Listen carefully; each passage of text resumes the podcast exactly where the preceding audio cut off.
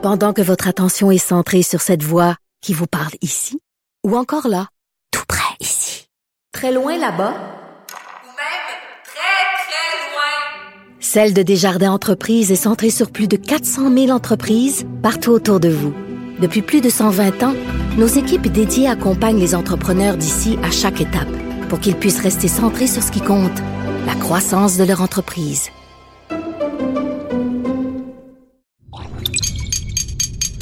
Cube Radio. Il connaît tous les dessous de la politique.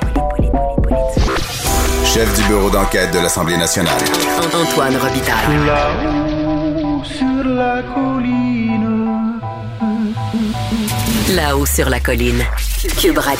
Bon mercredi à tous. Aujourd'hui à l'émission, en prêtant serment à la reine en 2018, Sol Zanetti, alors nouveau député de Québec solidaire, avait fait sourciller bien du monde puisqu'il avait dit s'être senti souillé à jamais.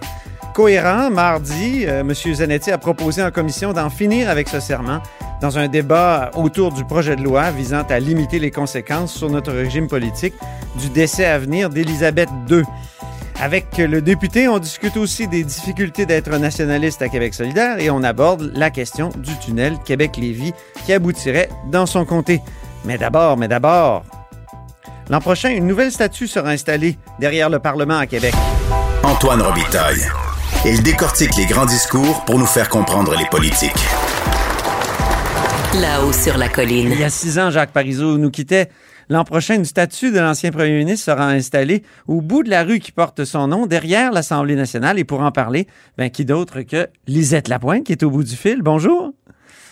Bonjour, M. Robitaille. Alors, Madame Lapointe, euh, vous êtes la deuxième épouse de Jacques Parizeau, première dame aussi, dans le temps, et ancienne députée de Crémazie aussi, de 2007 à 2012. Vous avez fait de la politique, vous aussi. Donc, euh, Madame Lapointe, euh, comment est venue l'idée de, de, de, ce fonds Jacques Parizeau? Parce qu'on parle de ça, là, avec le, le, monument, il y a la création du fonds Jacques Parizeau. Oui, le, le, le fonds, le fonds a été créé euh, de façon à pouvoir financer des initiatives dans des domaines qui, qui lui étaient qui lui étaient chers, mm -hmm. le développement social, la culture, l'enseignement, l'économie. Mais dans un premier temps, le fonds euh, va servir à amasser des fonds pour, euh, le, en fin de compte, pour créer un monument mm -hmm. qui sera installé, comme vous le dites, là, dans les jardins de l'Assemblée nationale. Oui, on est déjà en train de préparer les aménagements. Moi, je le vois, de, de c'est vraiment à côté ah. de la fenêtre de mon bureau. ah bon? Oui. Vous avez de la chance. j'ai une vue, j'ai une vue imprenable sur le, le futur euh, emplacement de. Ce sont les, les, les étudiants de l'Université Laval, en, en, collaboration avec les architectes de la Commission de la capitale nationale, oui. qui ont, euh, qui ont euh, pensé, qui ont conçu là, ces aménagements c'est ça, ça sera, ça va vraiment être magnifique. Mm -hmm. Et je suis très, très, très, très fière euh, du, du, du, monument. Ça va être un très beau monument. Dites-moi, quelle, quelle pose va prendre Jacques Parizeau euh, sur ce monument? Euh, est-ce que, et est-ce que ce sera le Jacques Parizeau euh, ministre des Finances, premier ministre? Ce sera le Jacques Parizeau de quelle époque? C'est un peu toutes les époques, mais en fait, c'est un monument hommage au premier ministre Jacques Parizeau. Alors, c'est surtout là, euh, euh, disons, on, on, le personnifie oui. à l'âge qu'il avait euh, au moment où il était premier ministre. OK. Et, et une position euh, debout.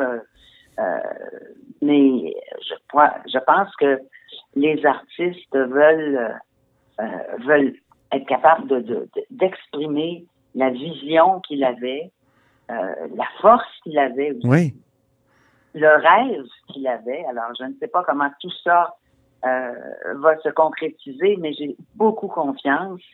Euh, on, on, a sélectionné, c'était un concours sur invitation, oui. qui a été piloté par John Porter, qui, qui est muséologue que tout le monde connaît, mm -hmm. bien sûr, parce qu'il était au Musée national. Alors, c'est M. Jules Lassalle et euh, Mme Annick Bourgeot. qui ont déjà réalisé de très belles œuvres, dont euh, le monument des femmes devant l'Assemblée nationale. Ça, c'est Jules Lassalle, oui. Oui, qui est vraiment magnifique. Et Alors, Jules Lassalle donc- a fait le Bourassa aussi, qui est devant, Oui, oui. devant l'Assemblée. Tout à fait. Alors qu'Annick. Bourgeot a fait le Le Sage, qui est près de la bibliothèque. Oui. Et là, ils- et là, ils le font ensemble. C'est vraiment le tandem Mhm. euh, La Salle Bourgeot qui fait le, le monument. Et l'emplacement, ça a été compliqué, d'après ce que j'ai compris, de, de- de choisir, parce qu'il y, a- Ben, y y a eu sept euh, endroits possibles. Ben, c'est- C'est-à-dire que ça, c'était au tout début. On s'était adressé à la commission en 2015, à la commission de la capitale. Là, c'était Madame Mercure qui était là. Elle était euh, très enthousiaste et nous disait que on pouvait espérer euh, que ce soit euh, réalité euh, au moment du cinquième anniversaire de son décès. Mais par la suite, euh, disons que euh, il semblait y avoir un projet entre la commission et l'Assemblée nationale pour qu'il y ait une façon d'honorer tous les anciens premiers ministres. Alors, on nous avait demandé d'attendre une année Mhm. et de revenir ensuite.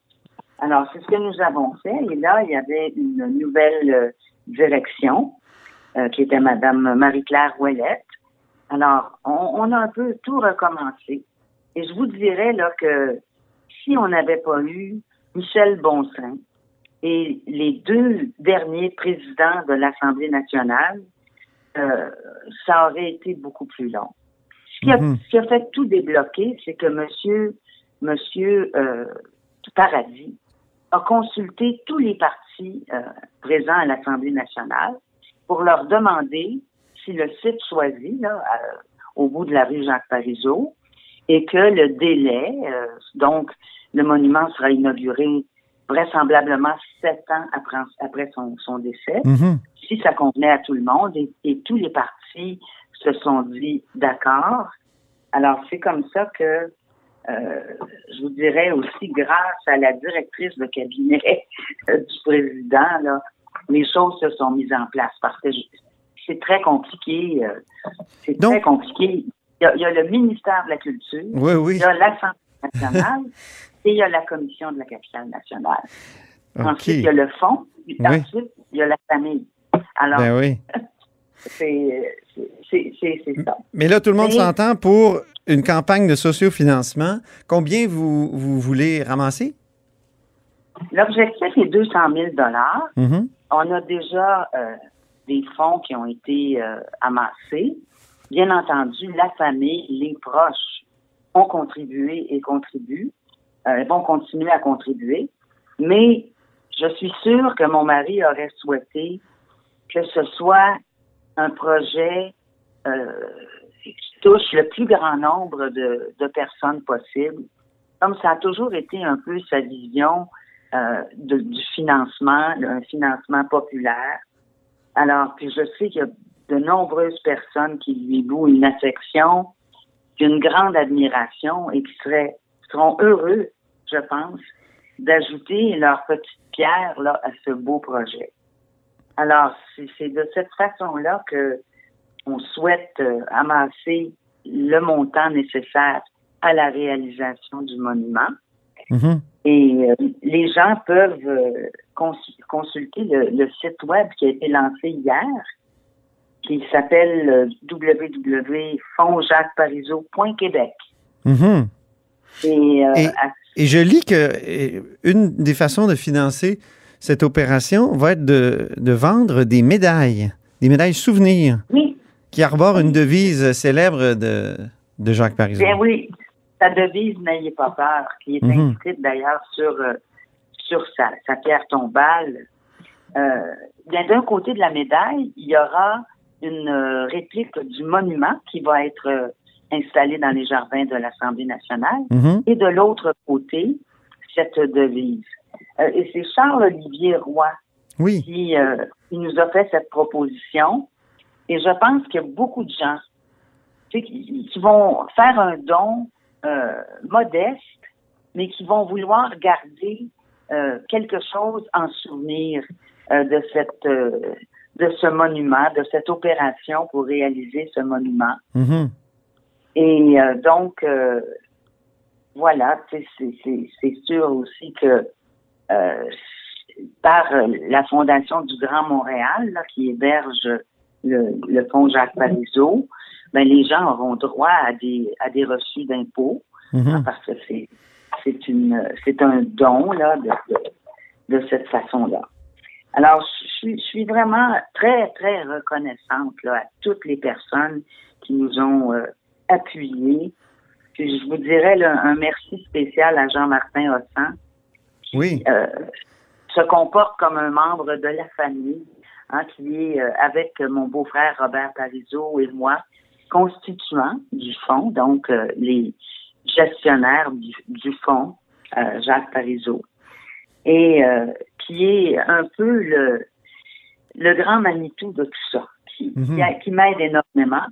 Et aussi tous les, toutes les personnes qui ont accepté d'être membres du comité d'honneur, des gens qui viennent de tout- tous les horizons, parce qu'on voulait absolument éviter que ce soit une opération partisane, parce que Jacques Parizeau a été un grand bâtisseur du Québec à partir de ses 30 ans, euh, alors qu'il était avec euh, le premier ministre Lesage, conseiller économique, et, et qu'il a réalisé, enfin qu'il a lancé de grands projets.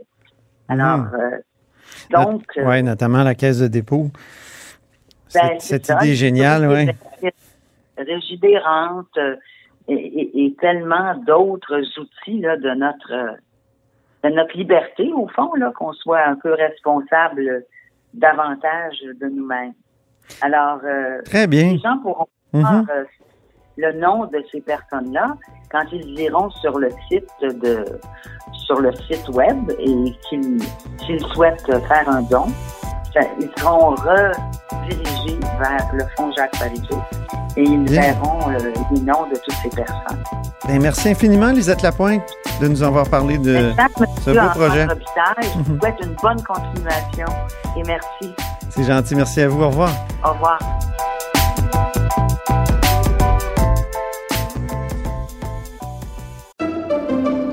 Pendant que votre attention est centrée sur vos urgences du matin, vos réunions d'affaires du midi, votre retour à la maison ou votre emploi du soir, celle de Desjardins Entreprises est centrée sur plus de 400 000 entreprises à toute heure du jour. Grâce à notre connaissance des secteurs d'activité et à notre accompagnement spécialisé, nous aidons les entrepreneurs à relever chaque défi pour qu'ils puissent rester centrés sur ce qui compte, le développement de leur entreprise.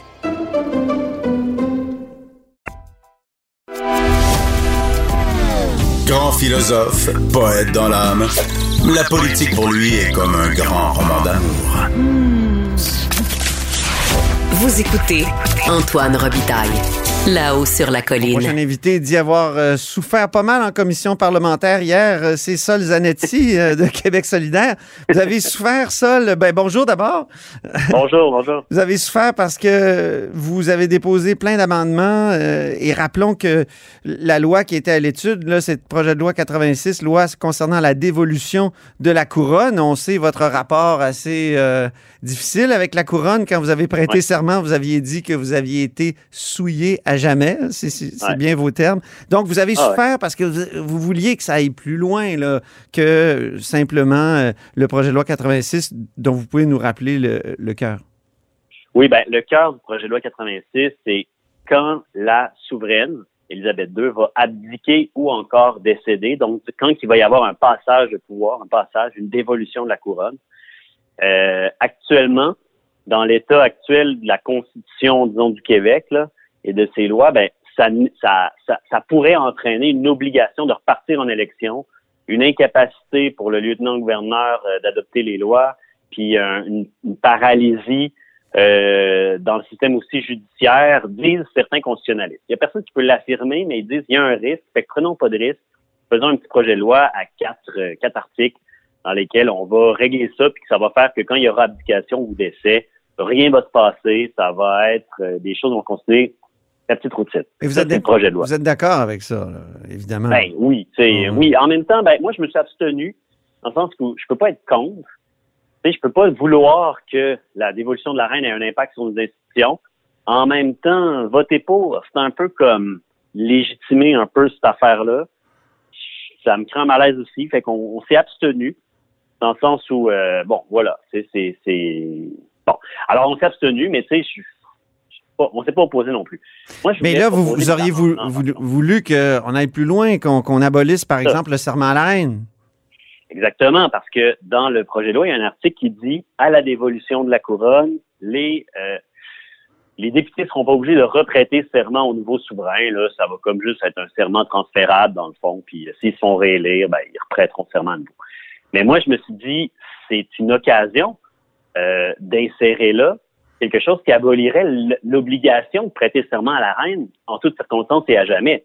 Et je me suis inspiré du projet de loi que j'ai déposé en début de législature, euh, par rapport auquel j'avais consulté des constitutionnalistes, un projet de loi que je l'ai conçu pour qu'il puisse être adopté par un gouvernement fédéraliste comme celui de la CAQ, c'est-à-dire que pas un projet de loi qui nécessite l'indépendance. C'est un projet de loi qui aurait pu juste là, faire cette petite avancée-là, puis ça a été refusé.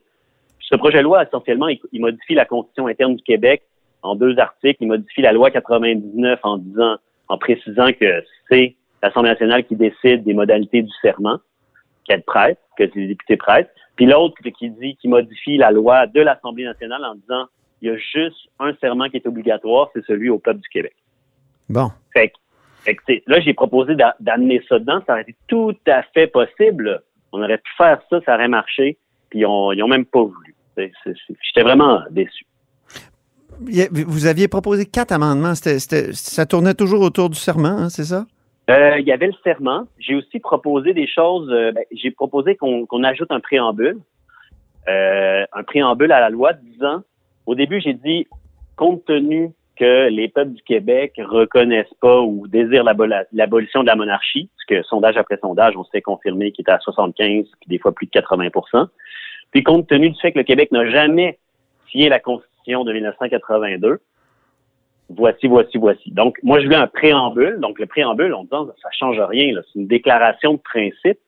Puis même juste ajouter le fait, étant donné qu'on n'a jamais signé la Constitution, la loi constitutionnelle de 82, même ça, la ministre voulait pas la- la- la- l'ajouter. Puis je me disais, voyons, mais c'est incroyable. J'ai essayé de, de lui dire, donc, pourquoi vous voulez pas l'ajouter? C'est parce que vous, vous voulez, vous, ça fera un obstacle à signer la Constitution. Est-ce que vous voulez signer la Constitution? Puis là, euh, elle voulait pas répondre. Fait que là, j'ai dit, donc, vous fermez pas la porte à ce que, à signer la Constitution, les lois constitutionnelles de 82. Puis là, elle dit, je ne ferme pas la porte, je n'ouvre pas la porte, je ne me positionne pas par, rapport- à ça. J'ai dit, ouais, mais vous avez juste à dire là, puis il n'y en a pas question pour la CAQ, puis vous fermez la porte, mais si vous le dites pas. Fait que bref, elle n'a pas fermé la porte, tu sais. Fait que j'ai, quel recul.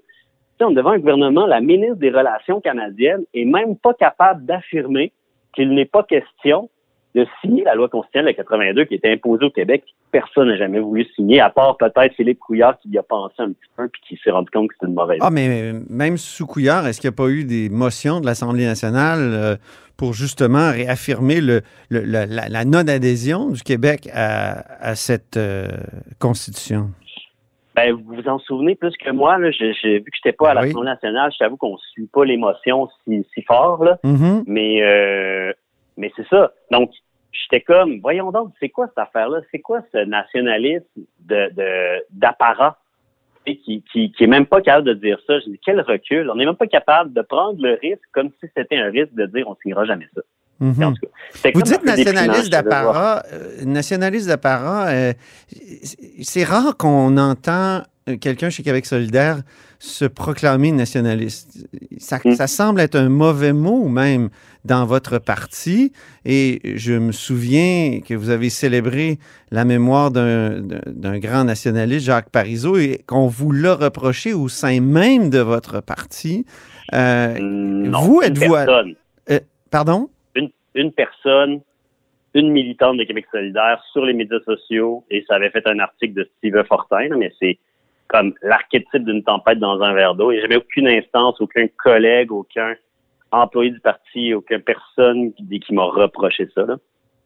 Mais quand même, euh, le- on, on sait toute la, la querelle qu'il y a eu au sein de votre parti entre le collectif euh, antiracisme et, et, euh, décolonisation qui voit le nationalisme québécois d'un mauvais œil.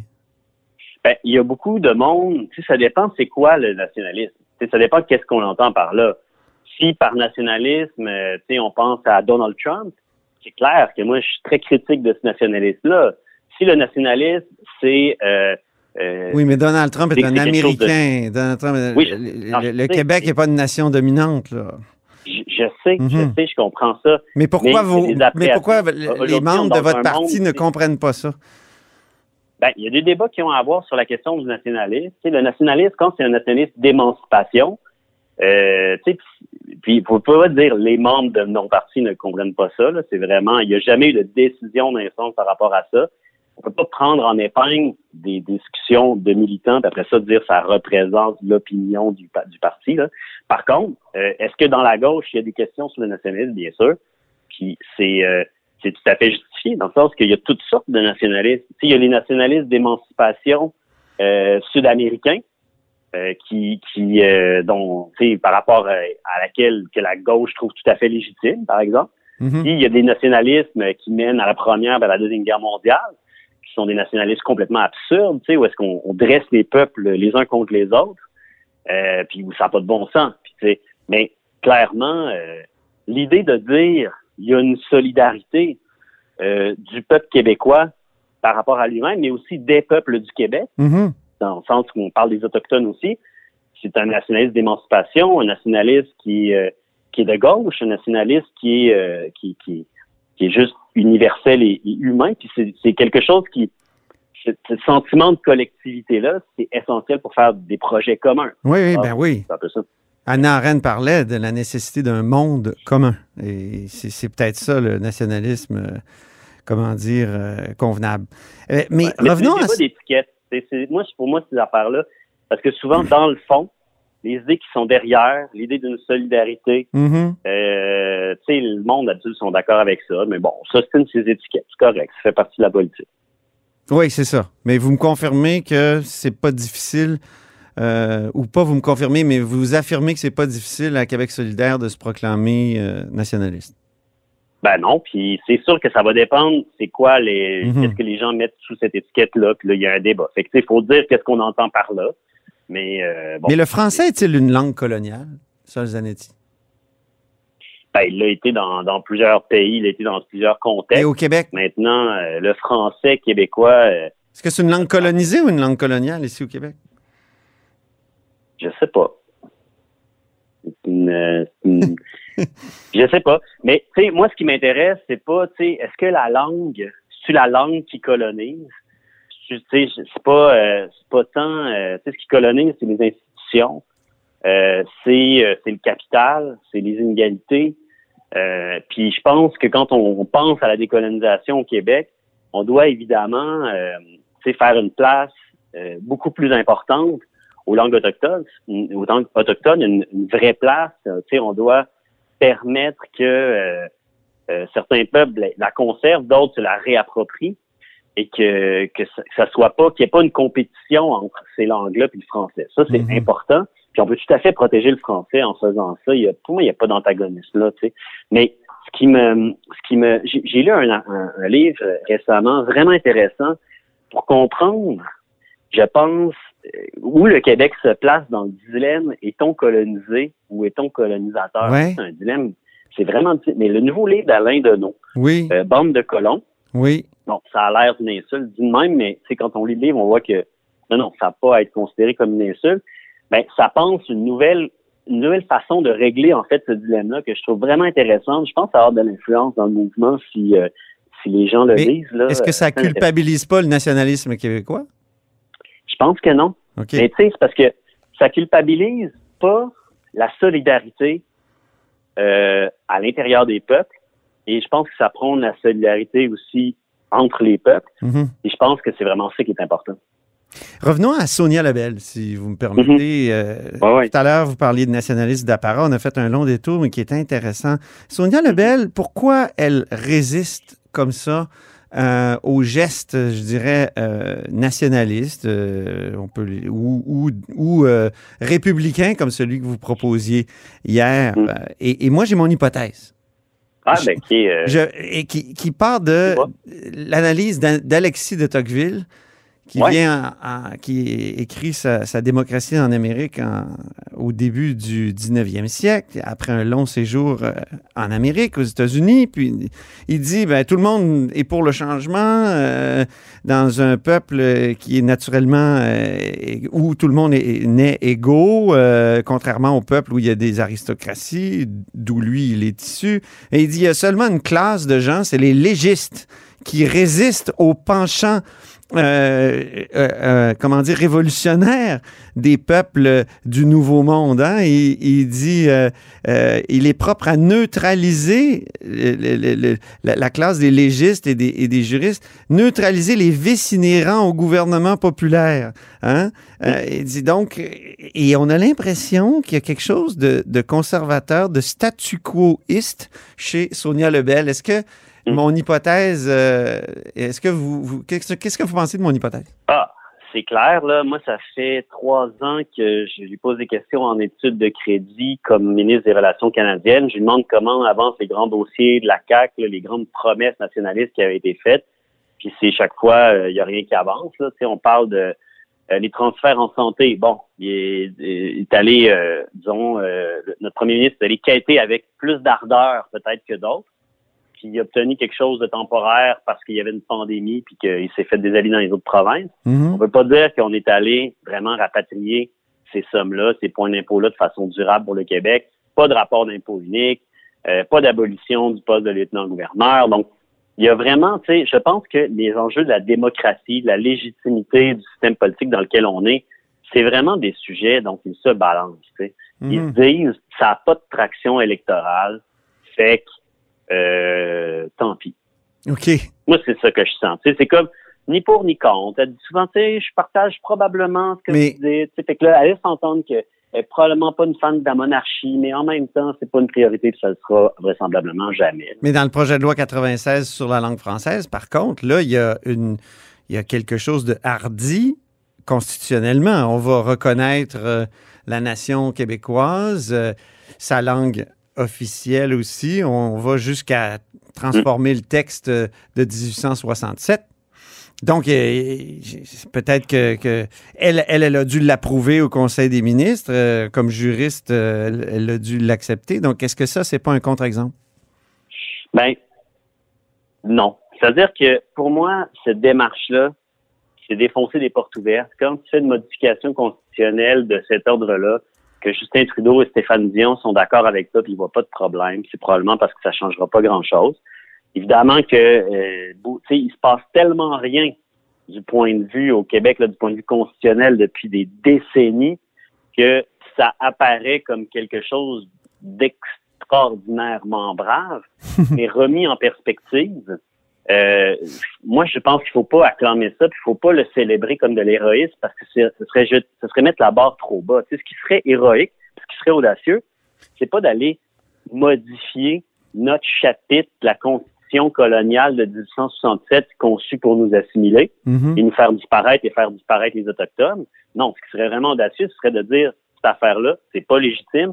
On va s'en construire une nous-mêmes, une constitution de façon démocratique, puis elle sera la nôtre, elle va être légitime, puis elle va déclarer l'indépendance du Québec. Tu sais, c'est- c'est- ça doit être ça qui doit être notre jalon de, de qu'est-ce qui est brave, puis euh, tu sais, c'est c'est- ça. Quand, Mais si quand- ça- quand Trudeau, Si ça reste un horizon qui se déplace constamment euh, et que, bon, les, les Québécois ont quand même refusé deux fois dans, dans des référendums d'aller dans ce sens-là euh, et, et- et que dans les sondages aussi, ça baisse. Est-ce qu'il est, est-ce qu'il est pas mieux au moins de, de faire débloquer les choses, de mettre un coin quand on veut fendre du bois, là, on met un coin. Est-ce que c'est pas ce, type de, de- de geste-là dont il est Ben, question ici?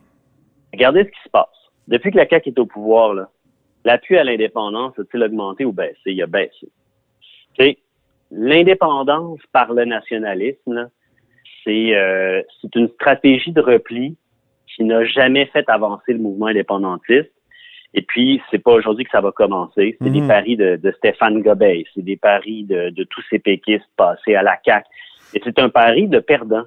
C'est c'est un pari qui dit on a perdu, fait que là, on va essayer de euh, aménager la cage, puis voir si on peut pas tirer sur un, un brin là, de, de- qui dépasse pour essayer de détricoter la patente. Mais, euh, mais ça marche pas. Puis au pire, ce que, ce que ça fait, c'est que ça, ça, ça nourrit le sentiment qu'on n'a pas besoin de sortir de cette cage-là parce que on est quand même capable de l'aménager, puis oh, on est quand même capable de se faire respecter à l'intérieur. Fait que pour moi, c'est vraiment contre-productif. Puis la, la voie vraiment pour dire on déclenche quelque chose de solide, on, on, on remonte l'appui à l'indépendance, ben, ça passe aussi par une conscientisation du fait que on est dans un système qui est illégitime, puis ça passe par des gestes qui sont en rupture avec la, le cadre canadien, pas qu'ils vont quasiment y donner de la légitimité en allant écrire des, ajouter des phrases dedans. En terminant, vous êtes député de Jean Lesage. Le- L'arrivée du tunnel, l'entrée ou la sortie du Ah, tunnel ouais. serait probablement à Exposité, le fameux tunnel Québec-Lévis que le gouvernement de la CAQ veut construire. Euh, Est-ce que vous craignez que les gens de votre circonscription appuient cette, ce tunnel-là? Est-ce que, parce qu'on on, sait que là, c'est 60% je pense, d'appui dans un sondage qui est paru ce matin. Est-ce que vous craignez que pour, pour votre siège? Non, euh, je vous dirais que euh, quand on parle, le sondage que j'ai vu, d'abord, on n'a pas vu les détails. Mhm. Puis C'est vraiment les données qui ont été trans, euh, qui, ont, qui ont percé jusqu'ici, c'est vraiment du, euh, du- elles sont savamment sélectionnées pour donner une certaine image, mais c'est parce qu'ils ont ils ont consulté la grande région de Québec, incluant Lévis et Bellechasse. OK. Alors, euh, ils n'ont pas consulté le, la ville de Québec uniquement sur la rive nord. Euh, ils ont pas. Puis quand ils demandent aux gens de Bellechasse c'est quoi leur appui au tramway, ben c'est sûr qu'eux autres ils vont pas l'utiliser. Fait que euh, c'est pas la même affaire là. Mhm. Donc euh, moi j'ai hâte de voir des sondages qui sont plus honnêtes, qui euh, citent davantage la question des, des gens de la rive nord, parce qu'eux dans le fond ils sont en maudit là, parce que ce qui va arriver c'est que le, le tunnel va selon les prédictions de la CAC amener 55 000 voitures dans leur circonscription, dans leur entre eux autres puis le centre-ville, Mhm. exactement sur eux autres. Et pour ceux qui sont, mettons, à Charlebourg, un peu plus au nord de ma circonscription, là, ben, ça va augmenter phénoménalement le temps que ça leur prend en voiture pour se rendre au centre-ville. Euh, fait que les gens de la Donc, rive nord. Vous sentez de l'opposition? Vous sentez de Ah l'opposition oui, dans votre comté? Ah oui. Mais surtout que les gens, moi, il y avait du monde un peu à Beauport qui disait un troisième lien à l'est, ce serait vraiment bien. Mais là, le troisième lien, il est plus à l'est, premièrement. Et puis, les gens disaient, si ça coûte 4 milliards, tu sais, parce que Kerr, il disait ça dans le temps, Ouais. Plus que 4 milliards, ce serait une catastrophe, ça aurait aucun bon, ça serait inadmissible.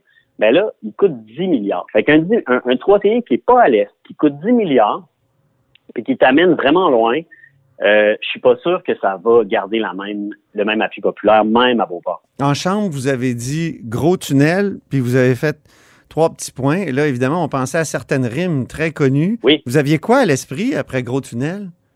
Petite vision. Ah, Parce que dans un tunnel, hein, c'est la vision en tunnel. Cherchais là, une rime, regarde dans- Oui. On connaît grosse corvette. Oui, oui, c'est ça. Ben, c'est effectivement.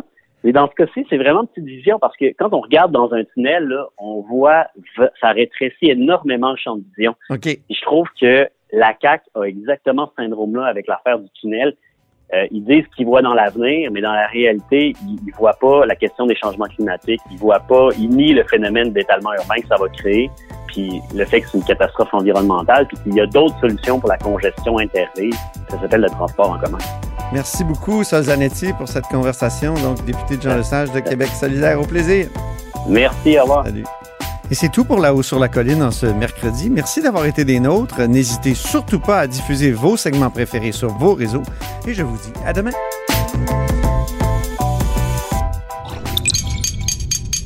Cube Radio.